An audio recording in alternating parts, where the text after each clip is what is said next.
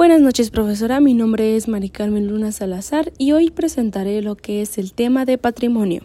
Básicamente las entidades tendrán que hacer alusión a todos los patrimonios con el que se encuentre disponible en la normativa en el registro. Esto en la Ley General de Contabilidad Gubernamental en su artículo 23, en donde nos menciona que los entes se deberán ver obligados a registrar los bienes muebles e inmuebles de los cuales darán un servicio público, prestarán un servicio o cualquier que la entidad considere para el servicio y que estos deberán ser registrados aproximadamente 30 días los bienes que pues adquiere el programa de en el programa de inventarios. Pues como sabemos, un patrimonio es un activo, las cuentas de activo o registro auxiliar que necesiten para la prestar el servicio. Pues en su artículo 27, fundamentado en la Ley General de Contabilidad Gubernamental, el inventario, el cual en su base normativa es para levantar los inventarios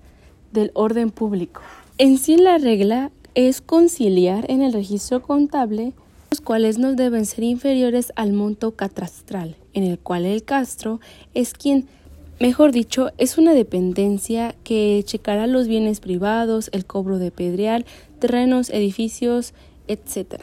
Básicamente bienes inmuebles y los cuales estos bienes deberán ser incluidos 30 días dentro de su inventario y actualizándolos cada seis meses como eh, están en los bienes junto con su carta de recepción o ya será por el acta de entrega, que es un documento oficial. Toda esta información debe ser visible y estar disponible para que se pueda consultar en una información pública, basado en el CONAC y base a la norma internacional de contaduría de sector privado.